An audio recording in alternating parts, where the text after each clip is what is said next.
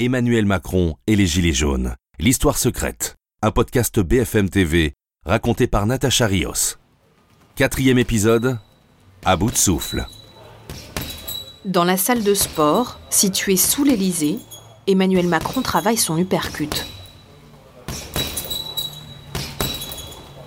Au plus fort de la crise, en ce mois de décembre 2018, le chef de l'État ne ménage pas ses adversaires sur le ring. Le journaliste Michael Darmon, auteur de La politique est un métier, est dans la confidence. Il se met à pratiquer la boxe avec euh, donc ces euh, les gardes du corps hein, qui jouent le rôle de, sparring partner, euh, peut-être parfois d'autres conseillers, mais souvent c'est les gardes du corps qui sont des policiers aussi entraînés. Et c'est un peu en fonction de la, puissance de, gérer de la joute est aussi un peu en fonction de l'état d'âme. Donc c'est vrai qu'il y a eu certains, certains jours où ça a cogné plus fort que d'autres parce qu'il fallait aussi passer un peu, passer les nerfs. Pour David Revaud d'Allonne, rédacteur en chef au JDD, la tension est palpable jusque dans le bureau du président. Je crois qu'Emmanuel Macron, qui est quelqu'un de plutôt sûr de lui, je crois qu'il n'a jamais, au grand jamais, été euh, si bousculé. Et, ses visiteurs le disent. Euh, il est très amaigri, il est très stressé, très fébrile, très inquiet. Il, en vient même à saisir le bras de Gérard Larcher, le président du Sénat, qui le visite en lui disant Vous ne me laissez pas tomber. Ça montre bien qu'on a un président au bord de la, de la crise de nerfs. Emmanuel Macron joue son mandat. Selon François Patria, président du groupe La République en marche au Sénat, même les parlementaires pensent que la République peut vaciller. Certains se sont vus avec des élections générales au mois de juin, avec un départ du gouvernement, voire même un départ du chef de l'État. Ça a été dit ouvertement. Je pense que l'hypothèse a été pensée et évoquée ici même dans cette maison euh, d'une possibilité euh, d'une crise de régime réel. Gros gros déploiement effectivement avec ces deux blindés qui sont en train de faire euh, route vers les choses. Le 8 décembre, alors que les blindés de la gendarmerie opèrent à quelques mètres de l'Elysée pour repousser les casseurs, le président revoit toute sa stratégie. Il convoque un cercle très restreint, des adeptes de la politique à l'ancienne. Son convié Richard Ferrand, président de l'Assemblée, et Jean-Paul Delevoye, ministre sous Jacques Chirac.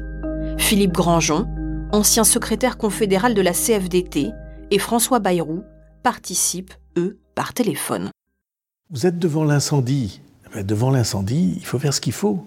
Avec des lances à incendie, ça ne suffit pas euh, Canadair. Les explications du journaliste David Revaud d'Allonne. Il s'agit de, effectivement de montrer euh, en espèces sonnantes et trébuchantes que euh, le président a compris qu'il avait été sérieusement secoué par la plus grave crise sociale euh, des dernières années. Et donc maintenant, il le sait, le président, il faut payer.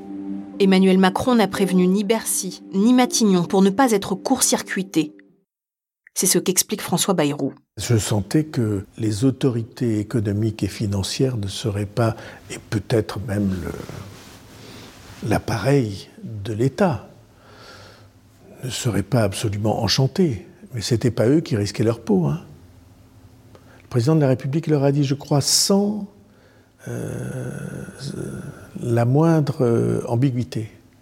Elle dit que c'était, euh, ils étaient gentils, mais que c'était lui qui était en première ligne. Annulation de deux réformes, augmentation du SMIC, défiscalisation des heures supplémentaires. Emmanuel Macron est prêt à mettre 8 milliards sur la table. Il prépare son adresse à la nation. David Revaud d'Allonne. Juste avant l'allocution, quand il a tout bouclé et que le texte est rédigé, euh, à la main. Il va appeler euh, trois ministres, euh, à l'époque Benjamin Griveaux, Gabriel Attal et Madame Pénicaud. Simplement, la liaison est très mauvaise et donc ils n'ont le temps que d'échanger quelques mots. Les ministres n'auront pas plus d'explications. Emmanuel Macron livre le détail des annonces à la télévision. Le salaire d'un travailleur au SMIC augmentera de 100 euros par mois dès 2019, sans qu'il en coûte un euro de plus pour l'employeur. France Inter. Et avec Léa Salamé, nous recevons au lendemain de l'allocution du président de la République la ministre du Travail. Bonjour. Au petit matin, invité à la radio, Muriel Pénicaud, la ministre du Travail, peine à trouver les mots. C'est faux, vous nous non. dites clairement, le SMIC ne sera pas revalorisé. Les personnes, pour en bénéficier, il faut deux raisons, il faut deux conditions. La première, c'est gagner entre 500 euh, 000 et 600 000 euh, et 1500 euros, et donc ça autour du SMIC, euh, en dessous et au-dessus. Un raté de communication, selon les journalistes David Revaud d'Allonne et Michael Darmon.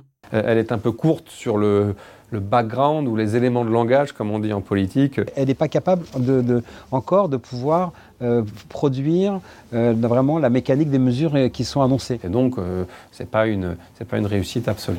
Ces annonces d'Emmanuel Macron, décidées à la va-vite, embarrassent l'exécutif et ne convainquent pas les Gilets jaunes. Cécile Amar, co-auteur du livre Le peuple et le président, rappelle que c'est la première prise de parole du président depuis le début de la crise. parle trop tard.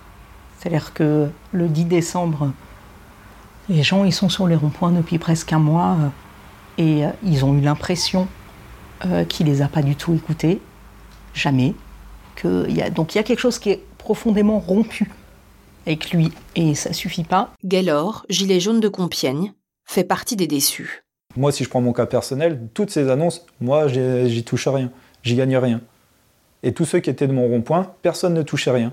Franchement, l'opinion générale, à 99% des personnes que je côtoie, c'était que réellement, ils commençaient vraiment à se moquer de nous et que bah, nous énervaient encore plus. Le chèque ne suffit pas. Le président va devoir abattre sa dernière carte, repartir à la conquête des Français. À suivre, le cinquième et dernier épisode, dans l'arène. Emmanuel Macron et les Gilets jaunes, l'histoire secrète, un podcast BFM TV raconté par Natacha Rios. Une série en 5 épisodes à retrouver en intégralité sur toutes les plateformes de streaming.